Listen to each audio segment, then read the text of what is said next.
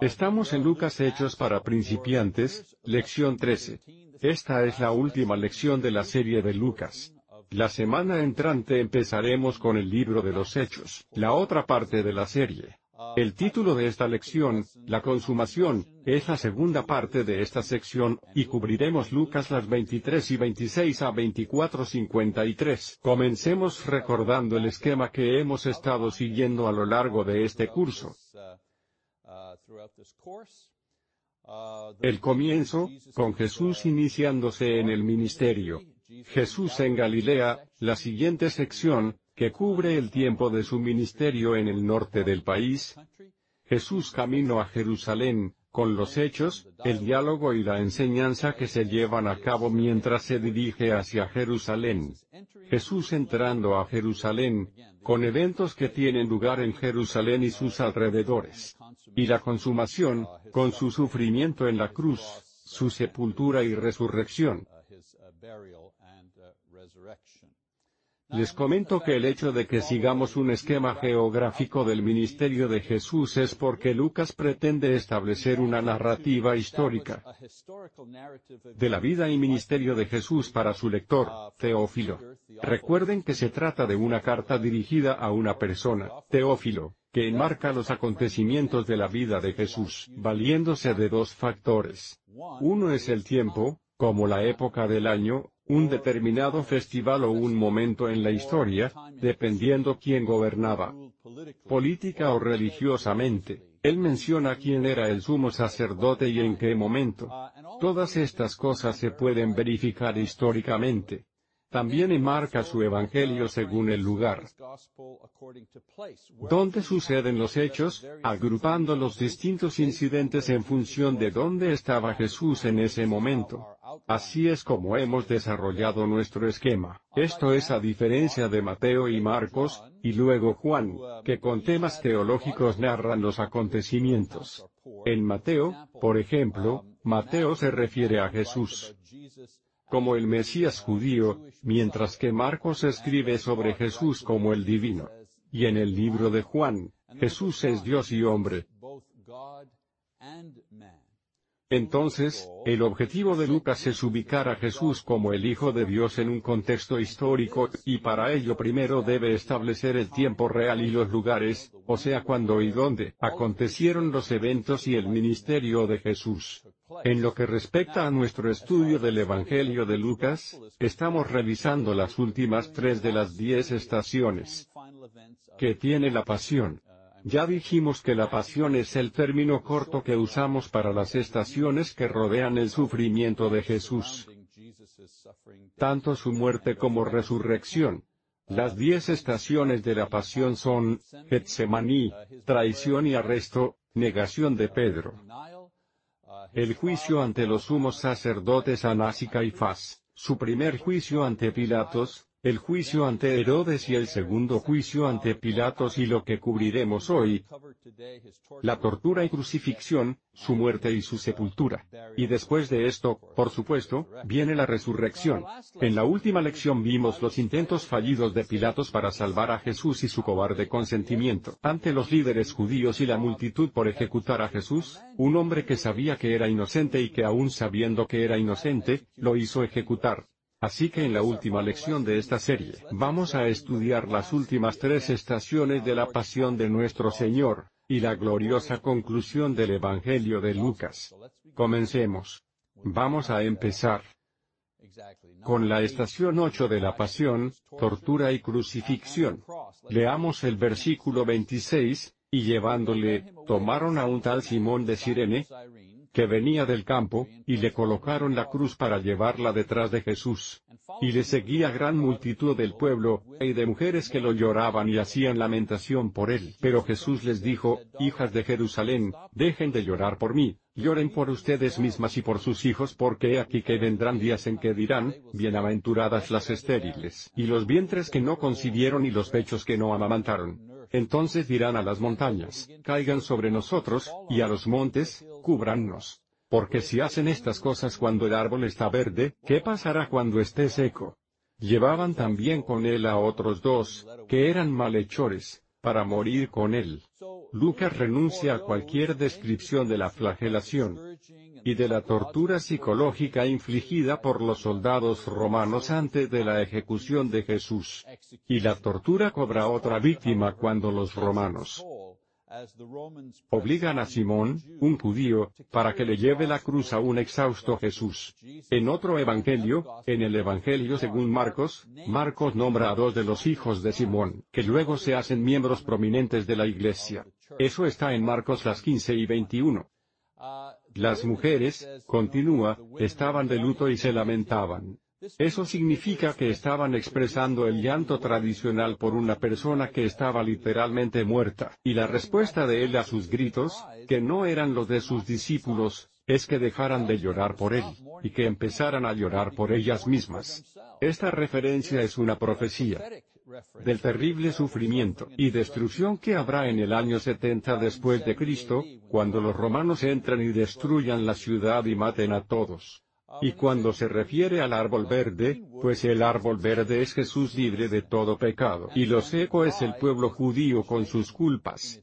Básicamente, lo que está diciendo es que si esto le pasa al inocente, que es torturado, si esto es lo que le pasa al inocente, imaginen lo que le pasará a los culpables. Lucas hace mención de los dos criminales, los ladrones que Pilatos eligió ejecutar con Jesús, como muestra de desprecio hacia los judíos. Él quiere decir, esto pienso de su rey, quien ni siquiera es digno de ser crucificado solo, así que lo crucificaré con un par de ladrones a su lado, pues los tres son iguales para mí. La siguiente estación sería su crucifixión y muerte. En Lucas 23 2.33-49 está la descripción que hace Lucas de esta estación, la cual se compone de reacciones y no de acciones.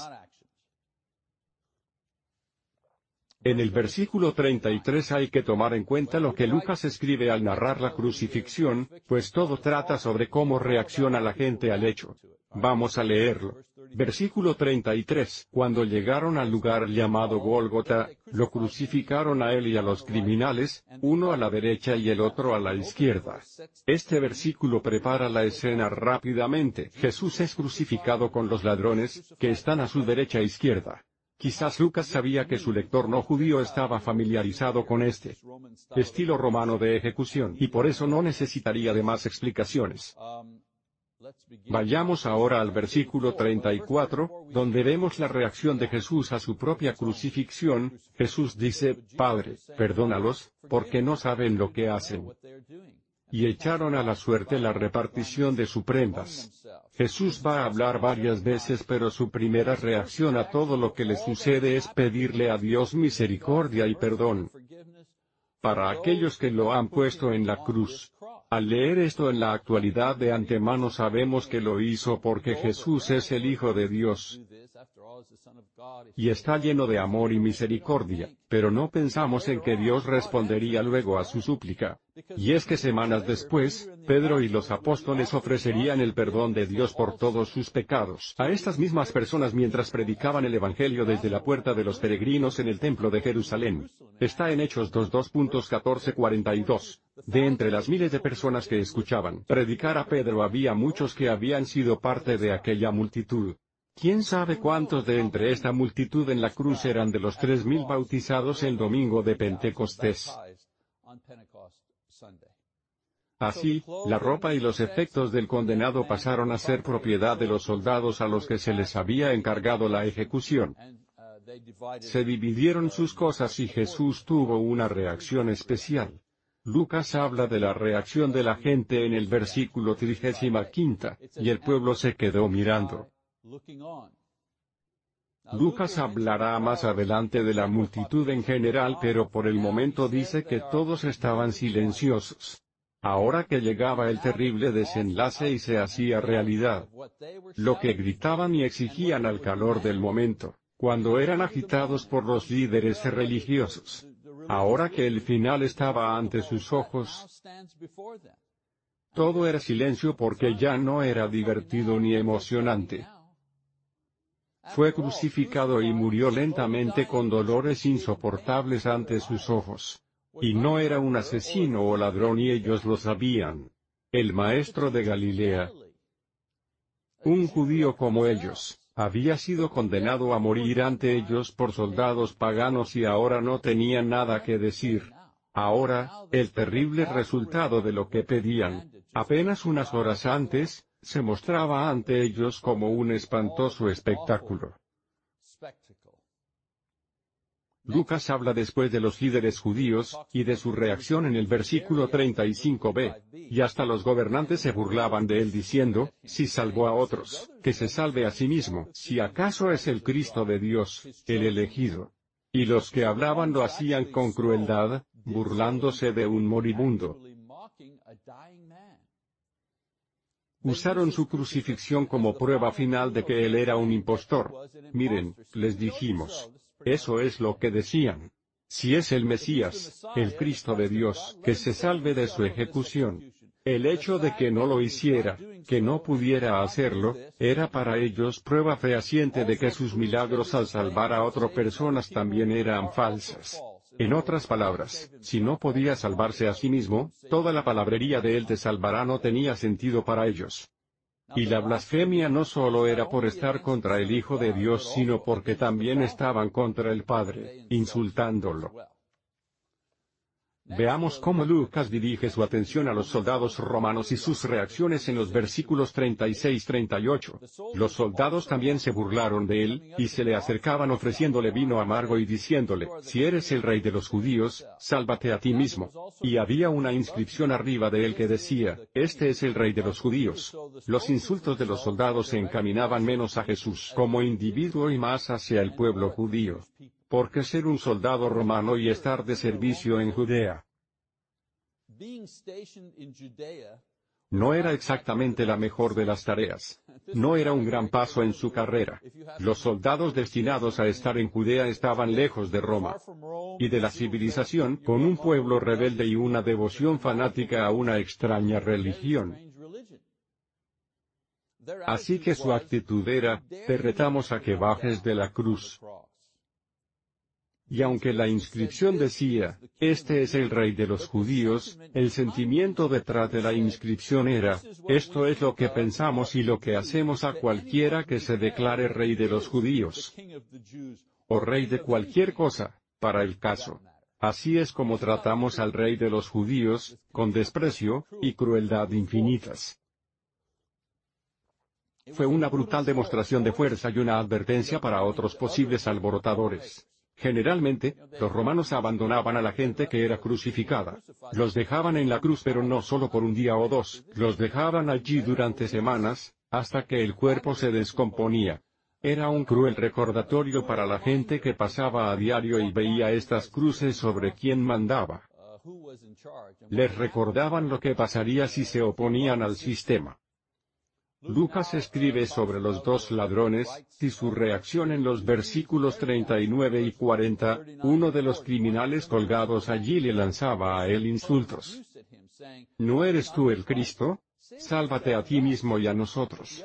Pero el otro respondió y reprendiéndole, dijo, ¿ni siquiera le temes a Dios al saberte condenado? Nuestro sufrimiento es justo y recibimos lo que nos merecemos por nuestras obras, pero este hombre no ha hecho nada malo.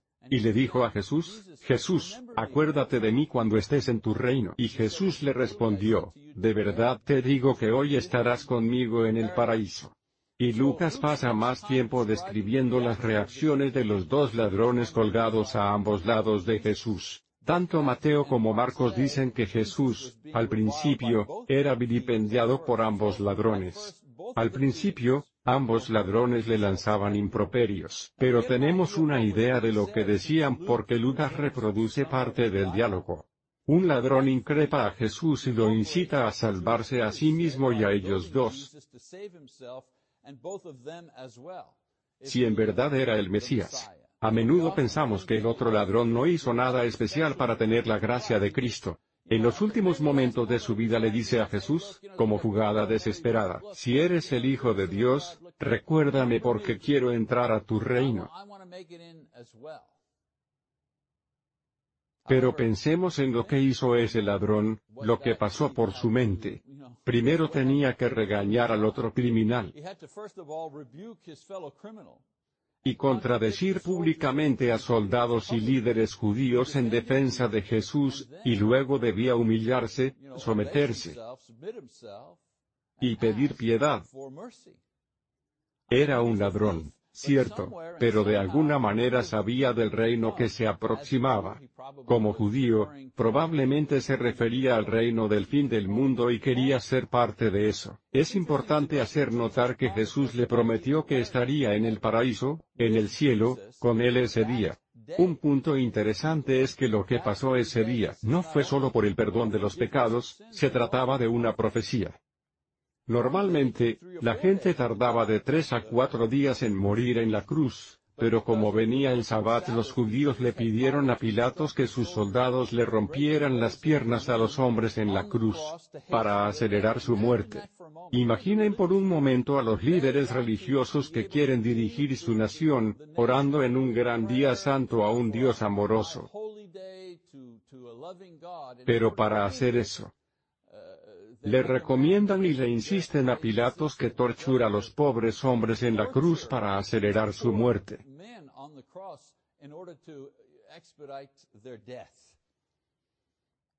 La razón de romperles las piernas era porque al tenerlas rotas, el crucificado no podía soportar su propio peso, y se deslizaba hacia abajo sin poder empujarse hacia arriba y eso les ocasionaba problemas para respirar, así que morían asfixiados. Esa era la razón para romperles las piernas. El ladrón bueno no tenía forma de saber que iba a morir, y al estar con Jesús en ese día en particular, hacía de las palabras de Jesús una absolución de sus pecados y una profecía. Él le dijo, hoy estarás conmigo. O sea que moriría ese día, aun cuando no fuera la expectativa o lo común en las crucifixiones.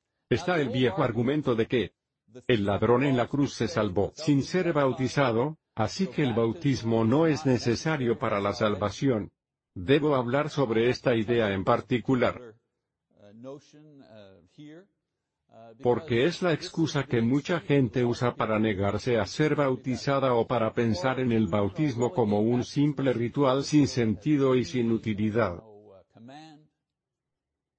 La forma de rebatir eso es así, cuando Jesús sanó al paralítico y también perdonó sus pecados. Ahora me voy a Marcos las 2 y 10. Jesús dijo, pues para que sepan que el Hijo del Hombre tiene autoridad en la tierra para perdonar pecados, le dijo al paralítico a ti te digo que estás curado. Así que toma tu estera y vete. Mientras estuvo en la tierra, Jesús perdonó pecados por el ejercicio de su voluntad. Él es el Hijo de Dios, y Él tiene la autoridad para perdonar pecados pues sabe lo que vendrá en el futuro.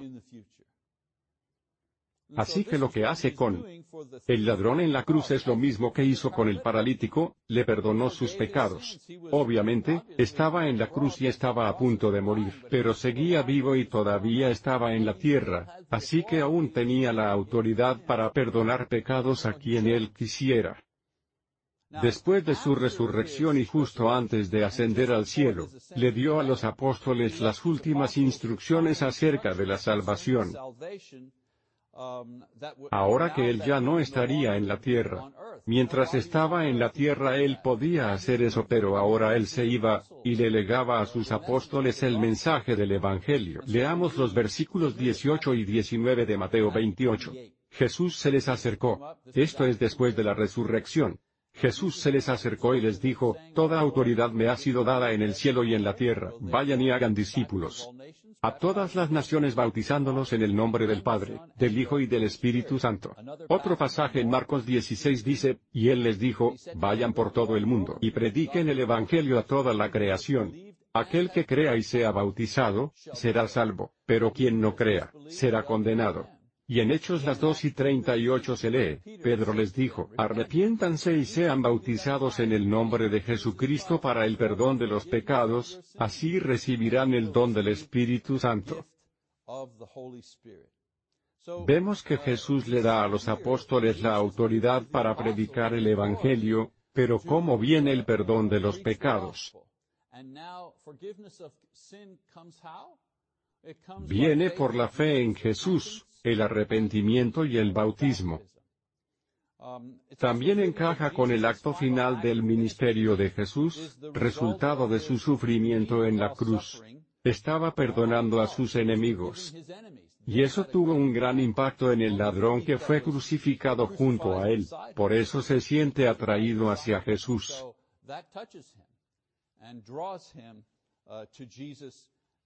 Y Jesús le ofrece un alma más, la oportunidad de ser salvo y estar con Él en el cielo.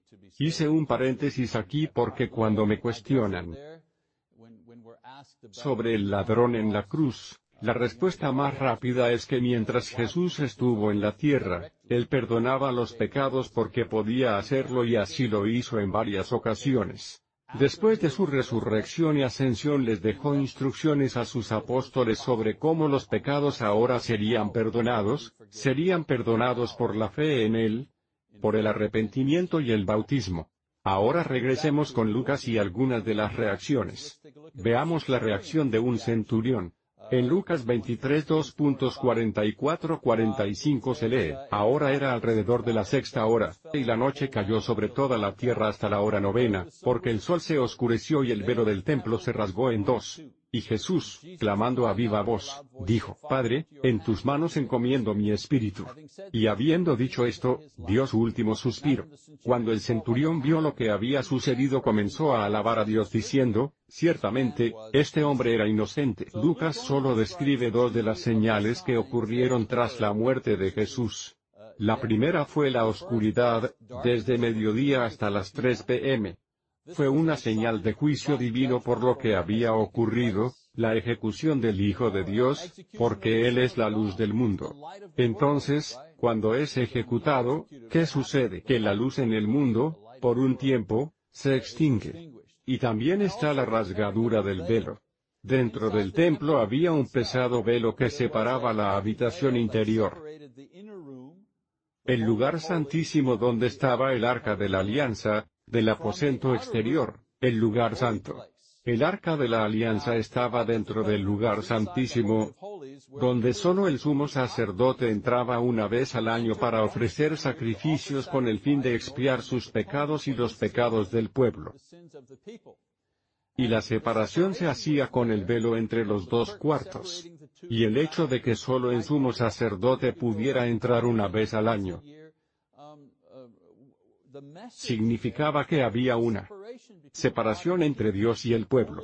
Solo una persona podía ir ante Dios. Solo podía estar una vez al año ante Dios, y solo podía ir después de cumplir ciertas condiciones muy específicas. Entonces, el mensaje para la gente era, no puedes entrar. El hombre corriente, un pecador, no puede estar ante Dios. Pero cuando el velo se rasgó en dos, el significado era que ya no había restricciones al trono de la gracia. El camino estaba abierto y todos podían estar ante Dios para recibir su perdón.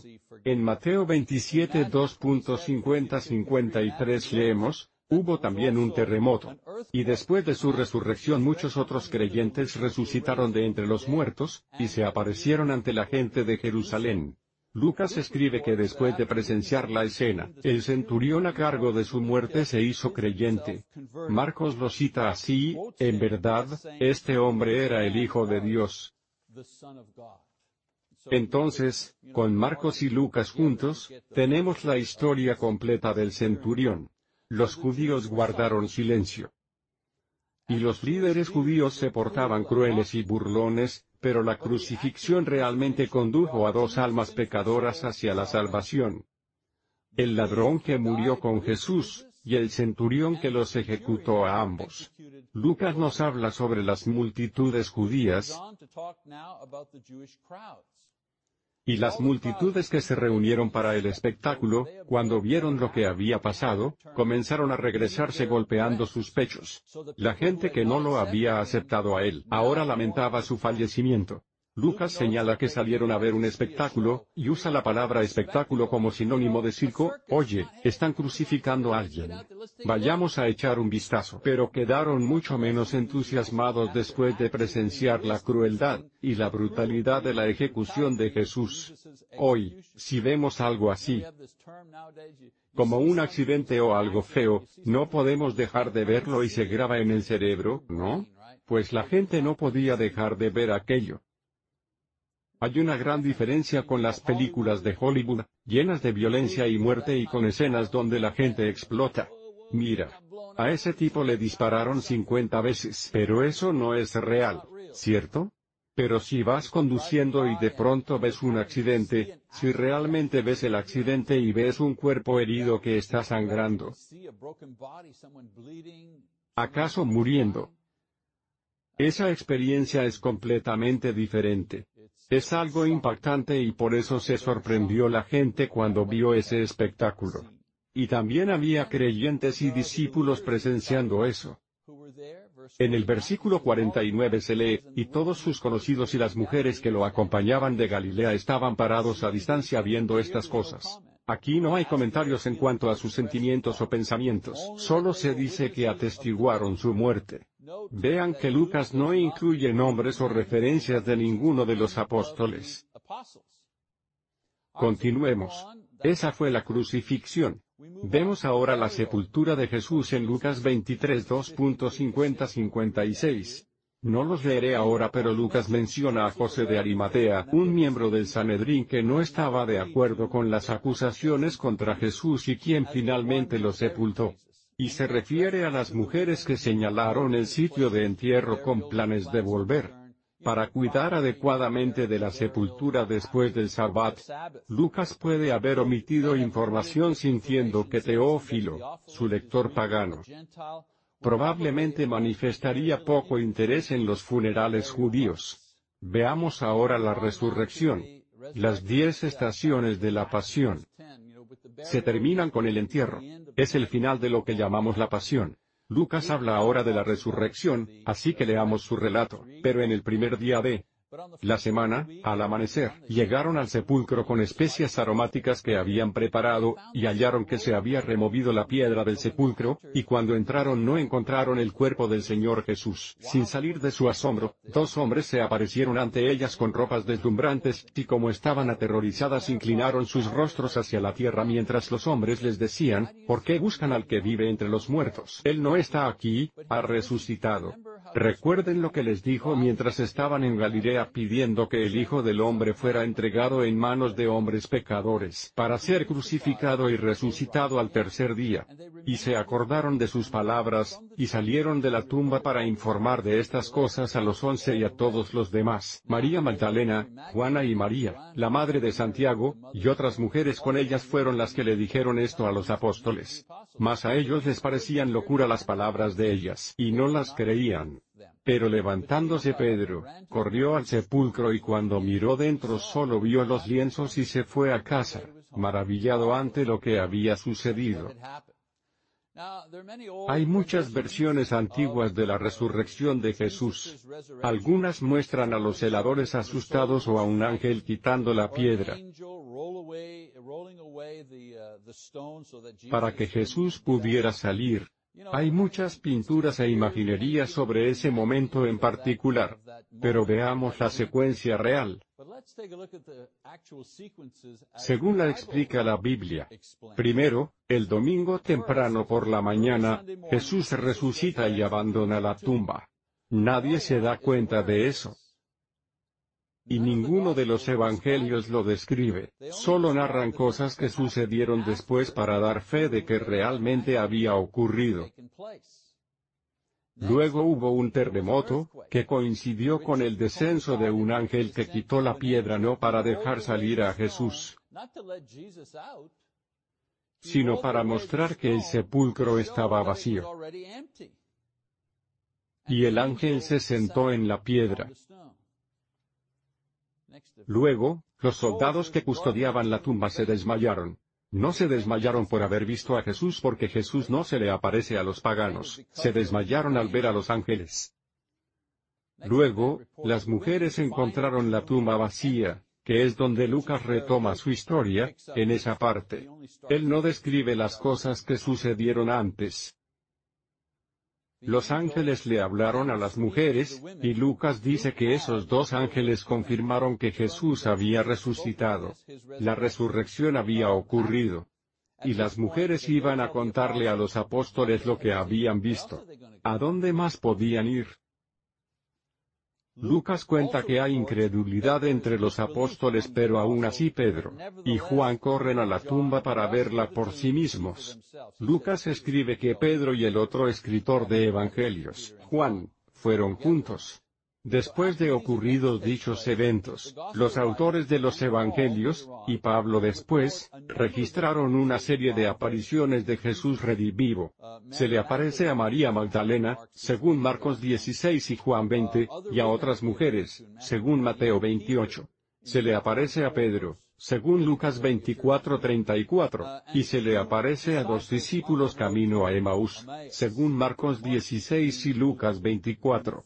Vamos a hablar un poco de este episodio, donde él se le aparece a estos dos discípulos que iban a Emaús. No sabemos bien a bien dónde se localizaba esta ciudad pero estaba a unos 10 kilómetros de Jerusalén. Eran dos discípulos que iban a casa mientras discutían los recientes hechos de Jerusalén. Y mientras caminaban y hablaban, Jesús se les une pero no pueden reconocerlo. Le dicen a Jesús que esperaban que Jesús hubiera sido el Mesías pero ahora que había sido torturado y muerto ya no estaban tan seguros. Esperaban que el Mesías hubiera sido como David, un gran rey guerrero. En el Antiguo Testamento, sin embargo, en Isaías 53 el profeta Isaías presenta al Mesías no como un rey guerrero, sino como una figura de sufrimiento y servidumbre. De hecho, en la actualidad muchos judíos ven esto como una personificación de toda su nación. Incluso en estos días si les preguntan, ¿quién es el Mesías? Muchos de ellos dirán, la nación judía es el Mesías el sufrimiento que ha tenido a lo largo de los años. Pero si le sacas a colación otras descripciones del Mesías, como que era sumiso y humilde, eso no encaja del todo con el carácter de la nación judía, que siempre ha sido terca y rebelde, así que la analogía no funciona a la perfección. De cualquier forma, Jesús le explica a estos dos discípulos que el Mesías tendría dos perfiles. Primero, sería el de siervo que sufre. El sufrimiento de Jesús no fue un fracaso o un error, fue el total cumplimiento de la misión del Mesías. Según los profetas, especialmente Isaías. Y el segundo perfil sería como glorioso Salvador, como David, que derrotó a los enemigos de Israel, Jesús, con su muerte y resurrección, derrotó al mayor enemigo de la humanidad, la muerte. Cayó la noche y Jesús entró en su casa para compartir la cena. Y cuando cortó y bendijo el pan, Lucas escribe que se les abrieron los ojos y lo reconocieron, y en ese mismo instante él desapareció de su vista. Lucas continúa describiendo su alegría y su regreso a Jerusalén esa misma noche para contarle a los apóstoles su experiencia. Y entonces, los discípulos de Emaús y los demás discípulos estaban todos reunidos. Y Lucas habla de la aparición de Jesús a los discípulos de Emaús e incluso compara esta aparición a los discípulos de Emaús con su próxima aparición con todos los discípulos ahora que estaban todos juntos. Caminaron con él buena parte del día, comieron con él y reconocieron quién era él. Por eso corren de regreso a Jerusalén, para encontrar a los demás apóstoles y contarles su experiencia. Y mientras les están contando su experiencia, Jesús se le aparece a todos los apóstoles. Vamos a leer eso, mientras contaban estas cosas, él mismo se apareció en medio de ellos y les dijo, la paz sea con ustedes. Pero estaban asustados y atemorizados porque creían estar viendo a un espíritu. Entonces él les dijo, ¿por qué están turbados y por qué duda su corazón? Miren mis manos y mis pies y verán que soy yo mismo. Tóquenme, porque un espíritu no tiene carne ni huesos como los tengo yo. Y al decir esto les mostró sus manos y sus pies.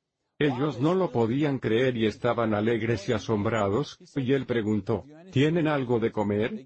Y le dieron un trozo de pescado asado. Él lo tomó y se lo comió delante de ellos. El Señor confirma lo dicho por los primeros dos apóstoles, y el testimonio de las mujeres al aparecérsele a los apóstoles mientras estaban juntos. Y sabemos por Marcos y Juan que solo Tomás no estaba presente en ese momento. Y yo me pregunto, ¿alguna vez han tenido la oportunidad de decir, ¿te lo dije? Pues imaginen a los dos discípulos que recién regresaban y, le decían a los apóstoles que habían visto al Señor diciéndoles a voz en cuello, te lo dije, una vez que Jesús se apareció entre ellos.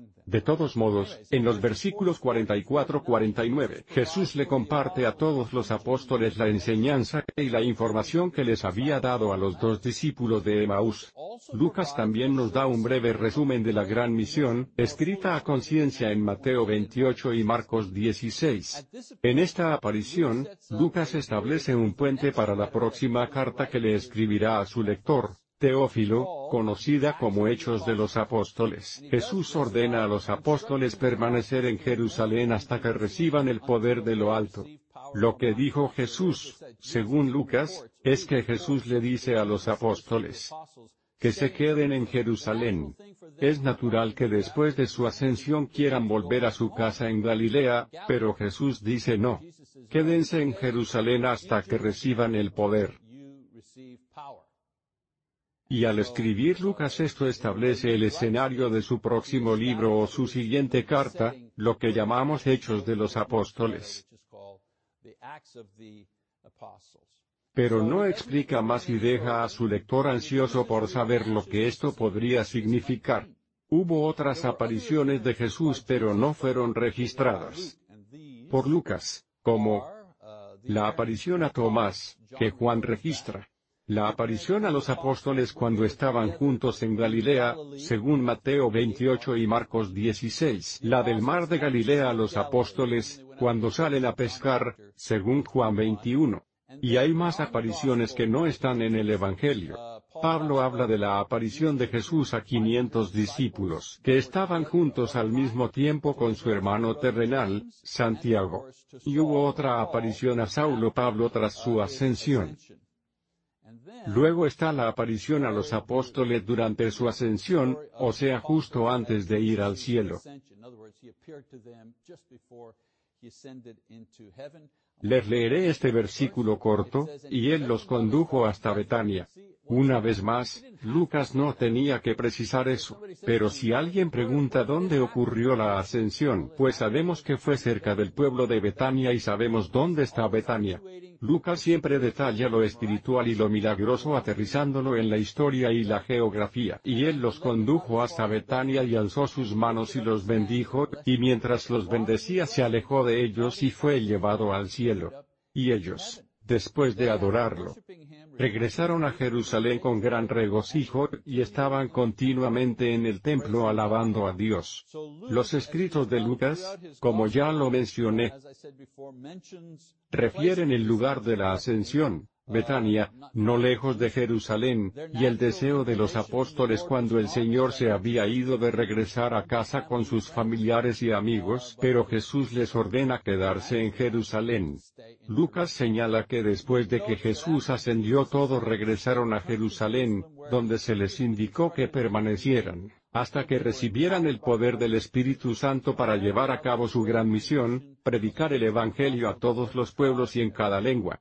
De esta manera, Lucas cierra con gran pulcritud sus relatos acerca de la vida y la muerte de Jesús y sobre su resurrección y ascensión y prepara todo para la historia de cómo los apóstoles, sobre todo Pedro y Pablo y por el poder del Espíritu Santo, establecen la iglesia que dos mil años después sigue viva y a la que pertenecemos hoy.